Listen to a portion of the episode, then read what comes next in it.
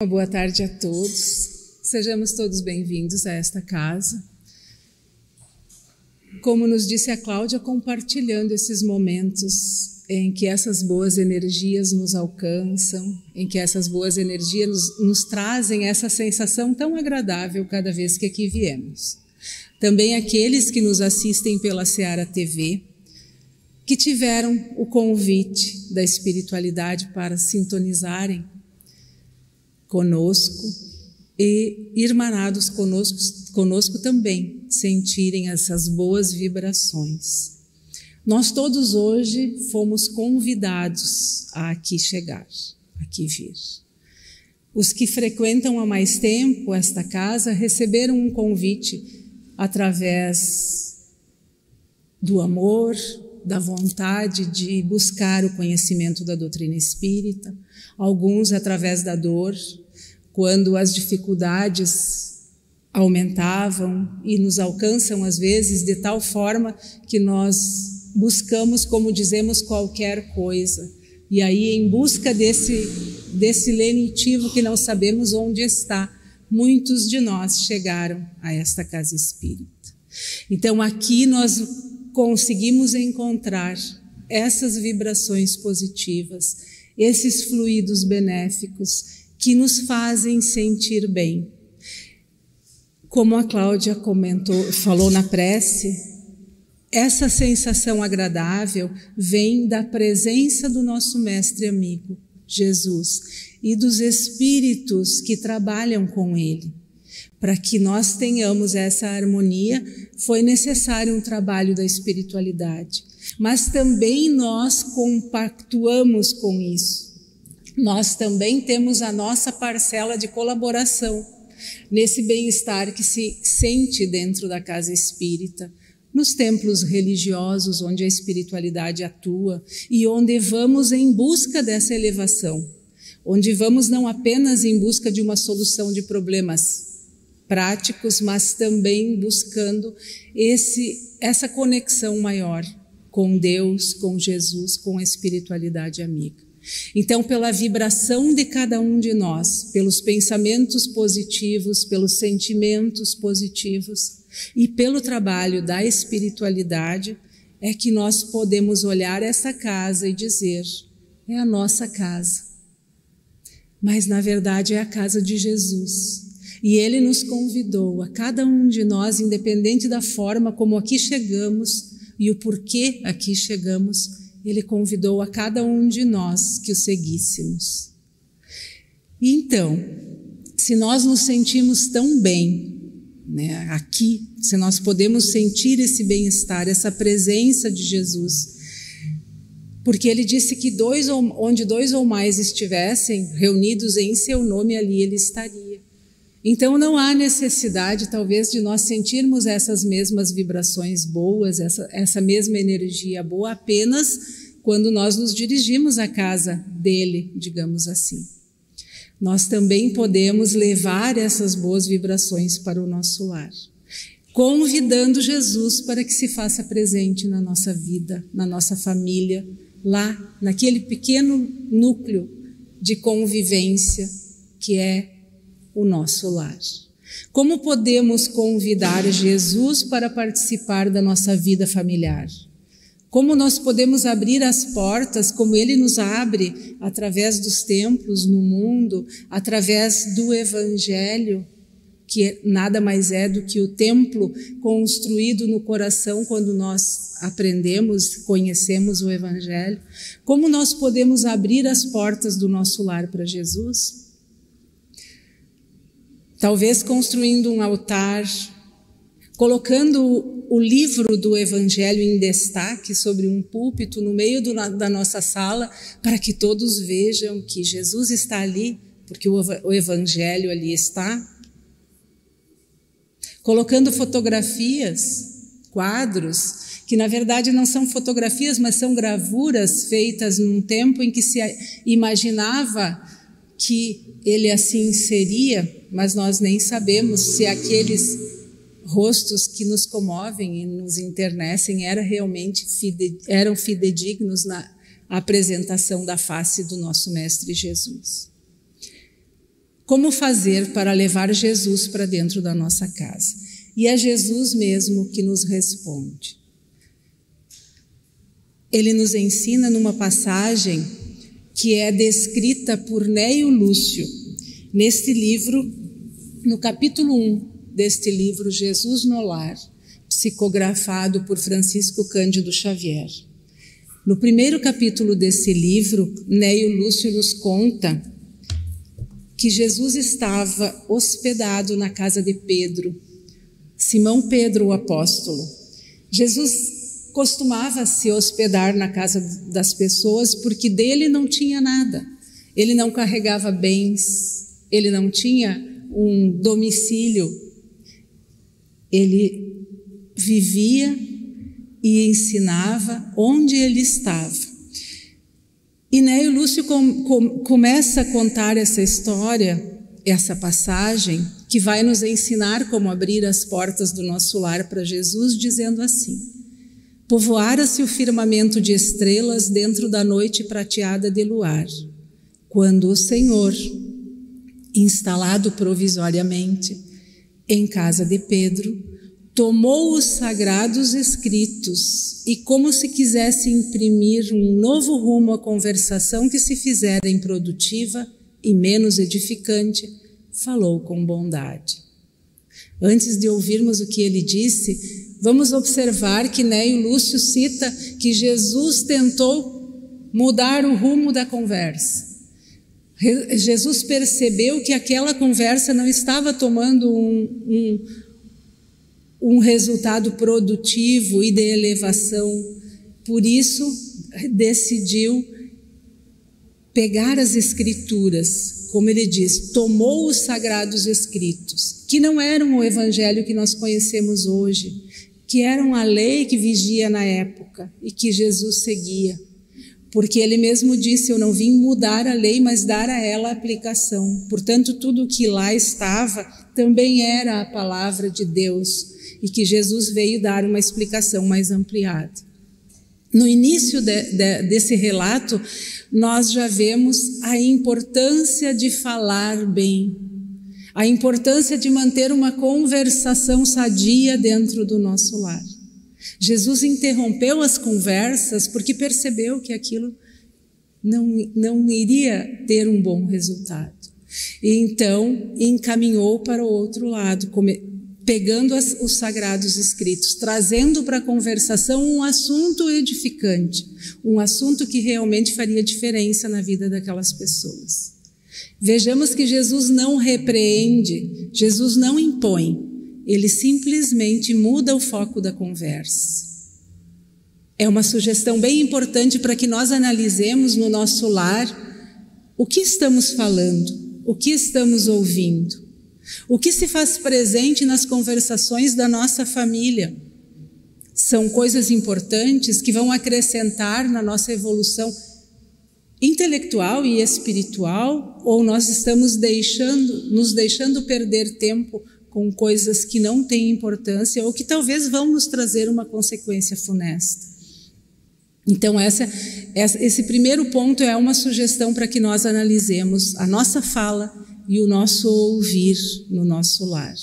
E, e temos que observar também que naquele tempo, tudo que se ouvia e o que se falava dentro de casa era o que as pessoas conversavam. Hoje nós vivemos num mundo onde dentro do nosso lar, mesmo que fechadas as portas e as janelas, nós temos janelas do tamanho da palma da mão e de extensões absurdas, 60, 70 polegadas, que são janelas não para o mundo, mas são janelas do mundo para dentro da nossa casa que trazem para dentro do nosso lar talvez conversações nada sadias, ensinamentos nada sadios. Então nós temos que parar e pensar o que nós estamos vendo ouvi, e ouvi, ouvindo e falando dentro da nossa casa. Mas Jesus continua e questiona Simão Pedro.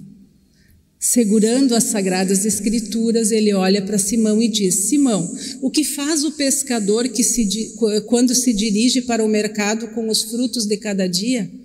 Quando o pescador leva para vender os peixes, e o Simão pensou um pouco e disse: Mestre, naturalmente escolhemos os melhores peixes. Ninguém compra o resíduo da pesca. Jesus sorriu e perguntou novamente: E o oleiro? O que ele faz para atender a tarefa que se propõe? E Pedro, pensativo, respondeu: Modela o barro imprimindo-lhe a forma que ele deseja. Jesus, com um olhar compassivo, continuou questionando Pedro: E como procede o carpinteiro para alcançar o que pretende no seu trabalho? E Pedro responde: Lavrará a madeira, usará o enxó, o serrote, o martelo e o formão de outro modo, não poderá aperfeiçoar a peça bruta. Veja que Jesus traz a conversação e as questões para instigar a inteligência e o, e o raciocínio daqueles que ali estavam para questões do dia a dia, para o trabalho, para as questões práticas, as profissões de cada um. Então ele questiona sobre o cuidado, o capricho, o bem-fazer desses trabalhos no mundo, para que esses trabalhos normais do mundo tenham alcançado seu objetivo, que tenham, no final de serem executados, tenham o seu objetivo, a sua utilidade. Porque se o oleiro não cuidar para que o tijolo tenha a forma desejada para fazer parte da construção, ele não servirá aquilo que o oleiro se propôs a fazer. E Jesus continua dizendo assim: assim também é o lar do mundo. Veja que ele coloca o nosso trabalho, a nossa tarefa de edificação de um lar santificado, de um lar que constrói consciências, de um lar que traz na sua estrutura a possibilidade de um resultado bom, a comparação com os trabalhos do mundo. Ele coloca o lar no lugar de um ofício, de um dever, de uma responsabilidade que nós, como pais, como filhos, como irmãos, todos que fazem parte de, deste núcleo familiar, temos por obrigação. É a nossa responsabilidade fazer com que esse lar se preste ao fim a que ele foi constituído, construído. E aí Jesus continua dizendo: o berço doméstico é a primeira escola e o primeiro templo da alma. Quando nós pensamos na primeira escola, nós não podemos esquecer que o núcleo familiar se forma para que receba ali, eduque ali, espíritos que reencarnam e que muitas vezes são simpáticos, outros antipáticos, outros têm questões sérias a serem resolvidas. Alguns deles que reencarnam na nossa família, apesar daquele aspecto bonitinho, agradável, inocente, queridinho dos bebês, né? Eles trazem a sua história e alguns deles permanecem durante muitos séculos na ganância, na vaidade, na preguiça, na sexolatria, no prazer em fazer o mal ao próximo. E o lar tem esse condão de receber essa criança, esse, esse reencarnante na condição de um bebê que ali ele tem mais condições de ser influenciado, de ser encaminhado, de ser novamente remoldados os seus caracteres. Então a infância propicia essa reeducação do espírito. Nesse sentido, vale a pena nós questionarmos-nos intimamente quais são as disciplinas que a escola do nosso lar está proporcionando a esses estudantes da vida. Quais as disciplinas que a, a escola do lar, que nós fazemos parte, estão contribuindo para que nós mesmos nos reeduquemos. E também ele diz que é o, prime, o primeiro templo da alma. Nós temos o hábito de reduzir a nossa experiência espiritual aos templos religiosos, ao nosso dia de estudo na casa espírita, ao nosso dia de ouvir o evangelho no lar através da internet, ao nosso dia de vir, de vir aqui na casa espírita trazer as nossas crianças para a evangelização e aproveitar para assistir uma palestra. Mas o templo divino, ele se estende muito além das portas dos templos físicos. O templo divino é também o núcleo familiar. Então, o Evangelho nos faz uma proposta de que o templo de Deus deve ser o nosso coração.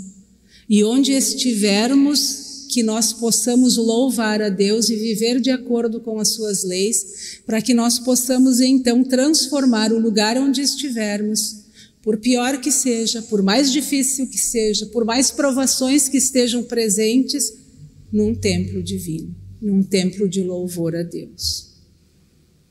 E Jesus continua dizendo a Pedro: se o negociante seleciona a mercadoria, se o marceneiro não consegue fazer um barco sem afeiçoar a madeira aos seus propósitos, moldar para que ela sirva para a construção do barco, como esperar que uma, uma comunidade segura e tranquila sem que o lar se aperfeiçoe? Jesus está nos dizendo que a base da nossa sociedade é o lar.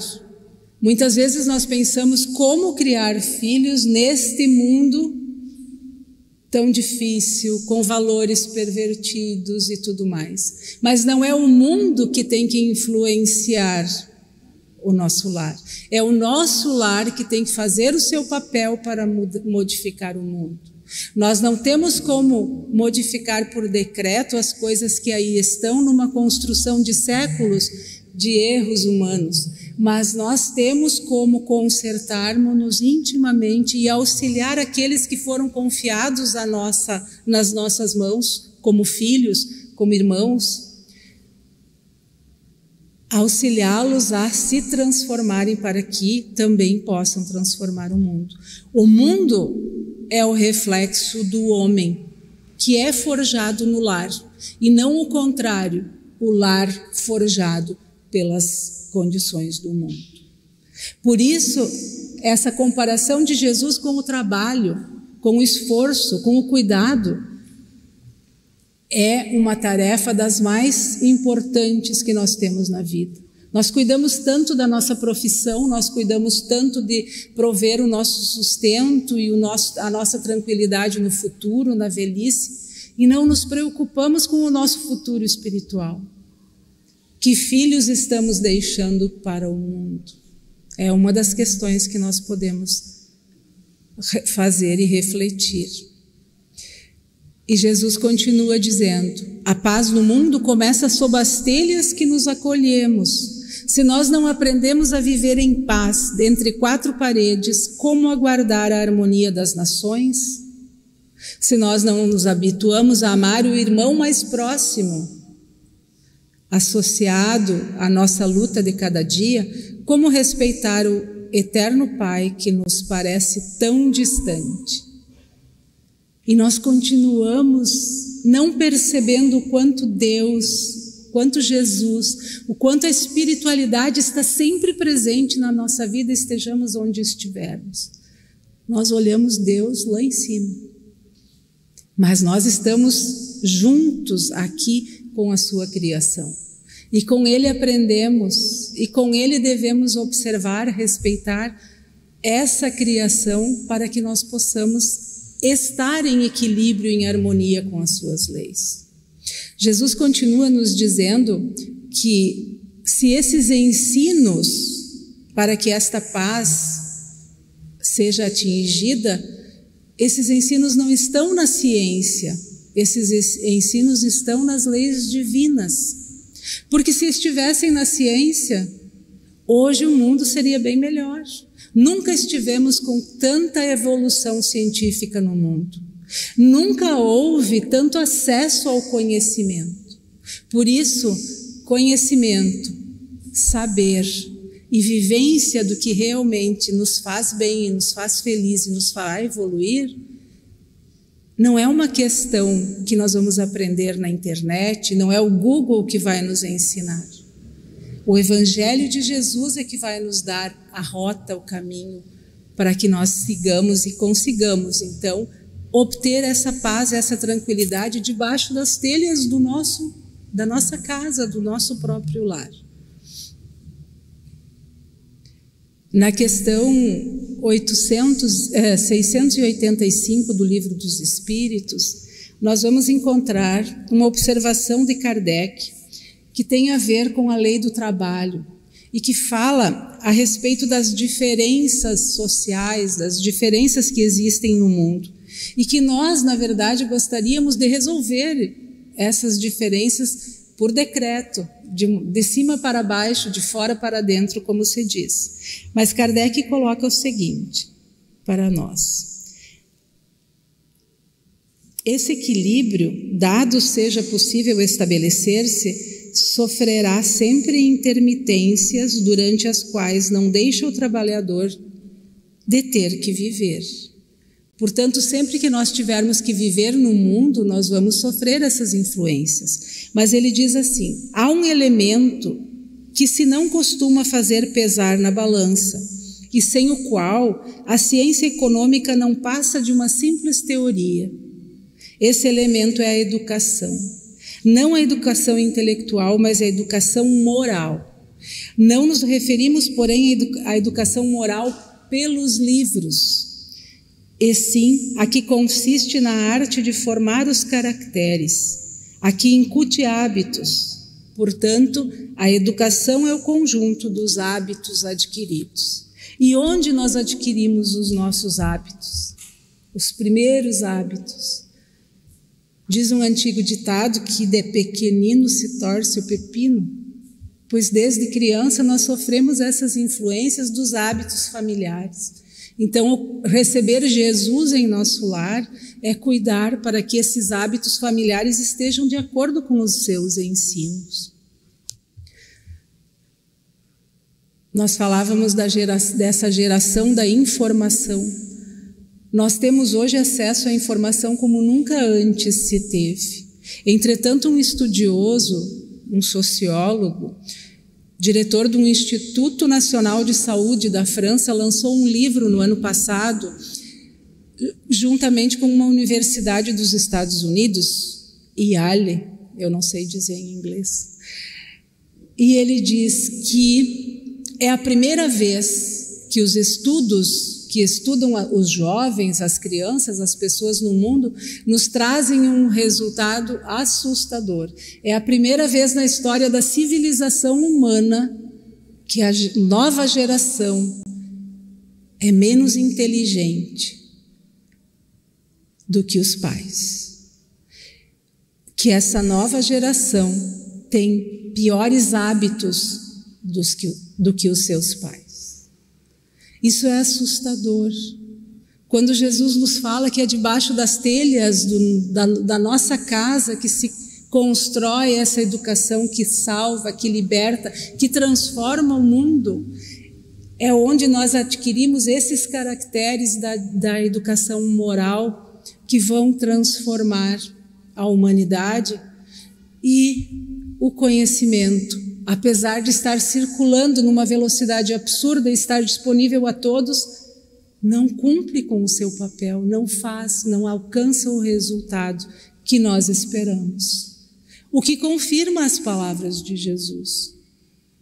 O que confirma as palavras de Jesus. Nós temos que aprender a conviver como irmãos, aprender a, dentro do lar, construir essa educação que liberta, que salva, que constrói que traz o progresso da humanidade para que a gente possa então dizer que o nosso lar, no nosso lar, Jesus vive, Jesus visita, faz parte, é parte integrante da nossa vida.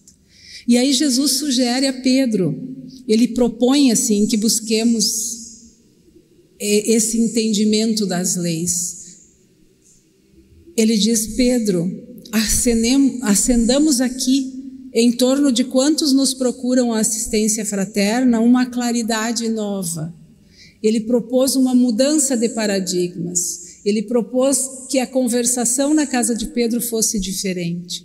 E ele diz: A mesa da tua casa é o lar do teu pão. Nela recebes do Senhor o alimento para cada dia.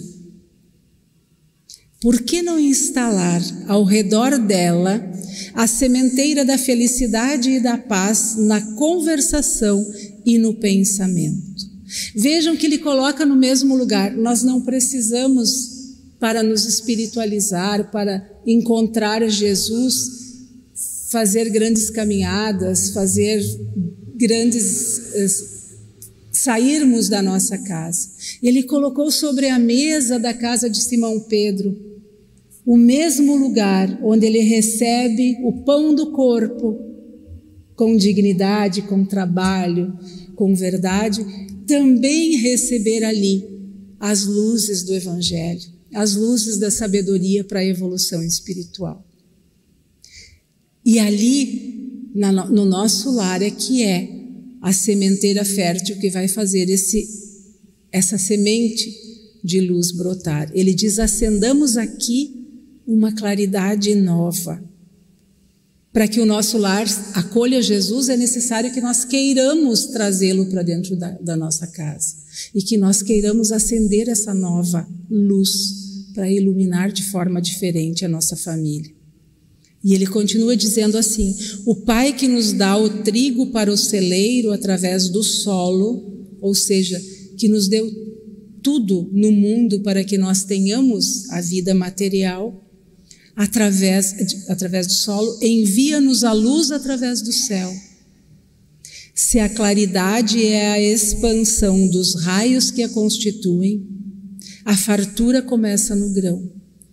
E nós sempre pensamos em realizar grandes coisas, em transformar o mundo, em transformar o outro, em obrigar as pessoas a fazer aquilo que nós acreditamos que é bom para nós e para elas. Na verdade, Jesus está dizendo: calma, vamos aos poucos.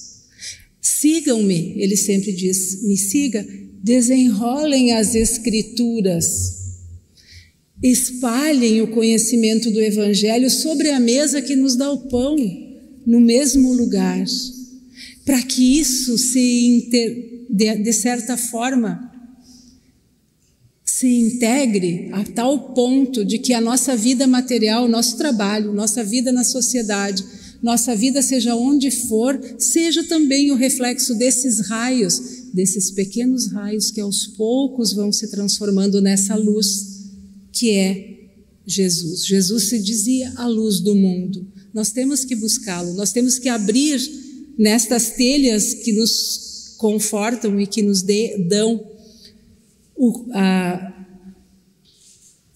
enfim, o abrigo, que nós permitamos que também entre ali, não apenas as, a vida material, mas a luz, que é Jesus. E em relação aos raios de luz a que ele se refere, a benfeitora Joana de Ângeles diz que um lar evangelizado, um lar onde se as pessoas se juntam em torno da mesa onde se alimentam para ler o Evangelho, para discutir as questões do Evangelho, para buscar essa educação moral que Jesus nos propõe, é um ponto de luz que ilumina muitas vezes um quarteirão inteiro. Ela diz que um apartamento num prédio enorme pode iluminar todo o prédio quando está iluminado por, pela luz do Evangelho de Jesus. Jesus sempre nos fala da semente. É um símbolo muito importante nos ensinos de Jesus. Para que nós entendamos, e porque muitas vezes nós nos sentimos incapazes de fazer uma grande transformação na nossa vida. Mas pode começar aos poucos. Nós lançamos a semente, não é de uma hora para outra que ela vai germinar. Ela precisa de tempo para ficar lá na terra, colher os nutrientes da terra para depois brotar. Mas nós temos que cuidar da sementeira. Nós temos que lançar a semente à terra. Nós temos que ensinar os nossos filhos que eles não precisam de ídolos de ídolos tristes, que trazem para dentro das nossas casas artes de, go de gosto muitas vezes duvidoso, músicas que embriagam os sentidos, mas que também hipnotizam e não nos façam, não fazem pensar nem raciocinar, ídolos tristes que desencarnam antes do tempo, vítimas dos seus vícios que não conseguiram dominar. Nós precisamos de ídolos e nós temos o maior de todos, Jesus, o nosso maior modelo, o guia, o espírito mais evoluído que pisou, que encarnou na terra. Por que não apresentá-lo aos nossos filhos? No Evangelho no lar.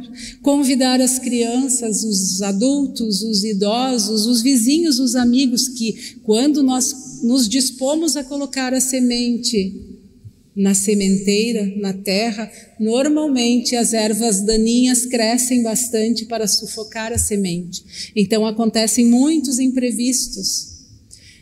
Chega alguém, toca o telefone, acaba a luz, dá uma, até uma tempestade às vezes acontece. Mas nós temos que persistir, cultivar aquela sementinha e chamar. Se chegar alguém, convida para fazer o evangelho junto conosco. E aos poucos, a paz, a verdadeira alegria, a felicidade que nós tanto queremos e que nos é possível nesse mundo ainda de provas e expiações, onde temos dificuldades, onde temos sim que fazer as nossas provas e expiar os nossos erros passados, ainda temos dificuldades, mas podemos sim vivenciar muitas alegrias mas elas não vêm por essas janelas do mundo, elas vêm de dentro do nosso coração. Nós podemos ser janelas para o mundo. O nosso lar pode abrir as suas portas e iluminar os quarteirões quando nós cultivarmos nas nossas vivências, nas nossas conversações, nos nossos pensamentos e principalmente nos nossos objetivos de vida, cultivarmos os valores do Evangelho.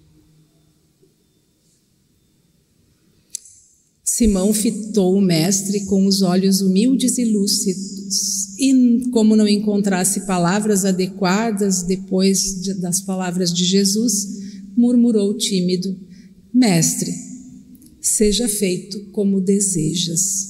E então Jesus convidou a todos para uma palestra edificante e uma meditação elevada, desenrolou os escritos da sabedoria e abriu na terra o primeiro culto cristão do lar. Jesus nos ensina como ele gosta de ser recebido. Se nós queremos receber Jesus no nosso lar, vivamos os seus ensinamentos. Aqui na casa espírita, o Espiritismo segue esse, essa, esse exemplo de Jesus e nos sugere que façamos o Evangelho no lar, pelo menos. Jesus deve estar presente em todos os momentos da nossa vida. Os seus ensinos devem estar presentes sempre em tudo que vamos fazer, planejar, enfim mas que façamos pelo menos uma vez por semana um momento de reflexão, de oração, de união da família, que a família se una. O propósito dessa união, desse dia estabelecido, é para que a espiritualidade amiga, que tem muito trabalho cuidando de nós aqui, se disponha a vir fazer parte desse encontro dependendo de como nós fizermos esse encontro dos nossos pensamentos, dos nossos sentimentos, nós vamos, de certa forma, higienizar esse, esse ambiente do nosso lar e nós vamos sentir lá na nossa casa as mesmas boas sensações que nós sentimos quando entramos aqui na casa espírita, porque Jesus estará presente, os bons espíritos estão presentes e nós colaboramos para que esse momento seja proveitoso e agradável. Ao orar e estudar o Evangelho, nós estaremos educando os nossos filhos com uma base sólida para que se comportem no mundo com essa educação moral que é a única que há de transformar o nosso mundo. Então, aqui na Casa Espírita nós temos dois momentos, eu anotei aqui, dois momentos em que é realizado o Evangelho no lar. Às quintas-feiras à noite, às 21 horas e 30 minutos, é de forma virtual. O link para participar está sempre disponível nas redes sociais do Seara do Mestre. Basta clicar no link, entrar na sala virtual e participar do Evangelho. Aos sábados, às 14h30, aqui na Casa Espírita, presencialmente, quem deseja pode chegar e será encaminhado para esse momento especial do Evangelho no lar. Mas a nossa recomendação, o nosso pedido é que busquemos aquela sementinha lá e coloquemos na sementeira do nosso lar, para que lá brote a alegria, a harmonia, a paz que Jesus veio nos trazer, mas que cabe a nós buscar, construir e espalhar, para que sejamos assim agentes uma, da construção de um mundo novo, de um mundo melhor, de um mundo mais feliz. E deixemos de reclamar que o mundo tanto nos incomoda, nos atrapalha saibamos abrir as portas a quem desejamos receber no nosso lar. Agradeço a todos pela atenção e a Deus pela oportunidade.